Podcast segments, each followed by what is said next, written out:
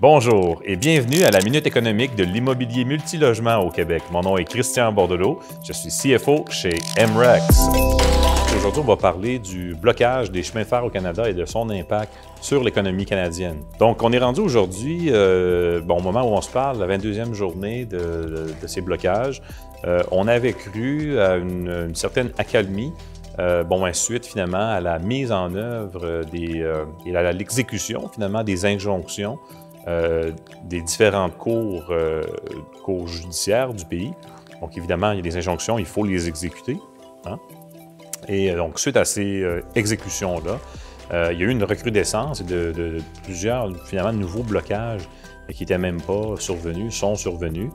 Donc, on parle d'un impact économique qui commence à se faire ressentir durablement.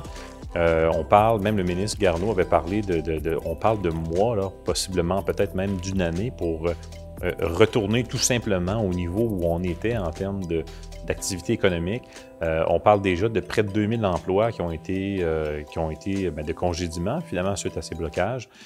Donc là, il y a une recrudescence. on s'apprête à annoncer des congédiements supplémentaires. Euh, les entreprises, les petites entreprises, plusieurs ont déjà fait faillite, euh, qui euh, attendaient finalement après des matériaux, après des matières premières et qui avaient des obligations contractuelles finalement de livrer des, produits, des marchandises, des services et qui ont été incapables de le faire en raison justement de ces blocages-là. Restera à voir s'ils seront capables de se tourner vers leur assureur pour, pour ça, mais évidemment, ça semble être une force majeure. plusieurs assureurs vont, vont, se dégager de toute responsabilité dans ce contexte-là. Donc, il y a vraiment des impacts dans l'économie qui sont importants.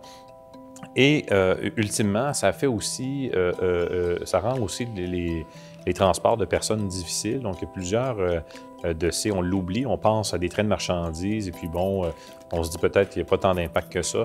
ça semble plus diffus, mais à chaque matin, dans la région de Montréal, aujourd'hui, il y a un impact très important avec des gens qui ne peuvent pas se déplacer. donc, il y a différents types de trains qui transportent les personnes qui sont incapables d'exécuter leur route et euh, ça cause toutes, sortes de problèmes pour ces gens-là. Euh, donc, quel est l'impact finalement euh, au niveau de l'immobilier?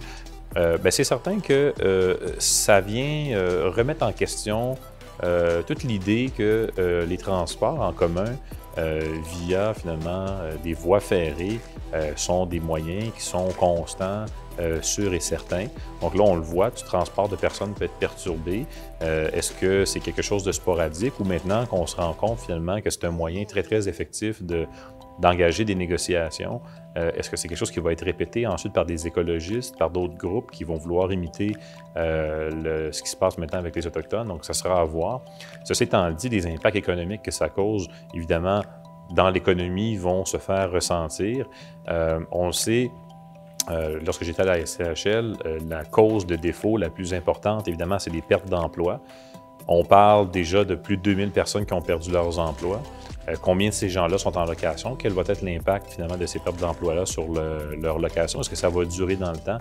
Donc, c'est quelque chose qu'on va suivre avec attention, mais ça vient vraiment démontrer que ce qui se passe dans la société a un impact économique euh, et, vraiment au jour le jour, et on le vit même dans l'immobilier multilogement. Euh, aussi, qu'est-ce qui va se produire? C'est qu'on se rend compte finalement que des injonctions euh, euh, sont, finalement sont à exécution variable. Donc, on en a une injonction actuellement au Québec, dans la région de Montréal, justement où il y a du transport de personnes. Et malgré cette injonction-là, euh, il n'y a pas d'intervention. notre premier ministre parlait d'armes qui peuvent être là. Mais je veux dire, à un moment donné, il y a des armes qui peuvent être dans toutes les résidences et les policiers, lorsqu'ils interviennent, considèrent tout le temps qu'il peut y avoir des armes, registre d'armes à feu ou non. il faut toujours assumer qu'il y en a. Donc, euh, oui, il peut y en avoir, mais c'est vraiment la raison, et elle est tout à fait politique, à savoir est-ce qu'on veut intervenir. Tout le monde a peur d'une autre crise d'OCA. Mais euh, ceci étant dit, euh, ça vient quand même démontrer que des conflits comme ça peuvent survenir et, peuvent venir finalement affecter l'économie. Et on est, un, petit peu tous à la merci de ça, y compris dans l'immobilier multilogement. Donc, c'est un, un, dossier qui va se développer un peu comme le coronavirus. Euh, c'est un peu d'actualité. On va suivre ce dossier-là et on pourra revenir finalement sur des impacts avérés un peu plus tard dans une prochaine minute économique. Merci d'avoir été avec nous aujourd'hui.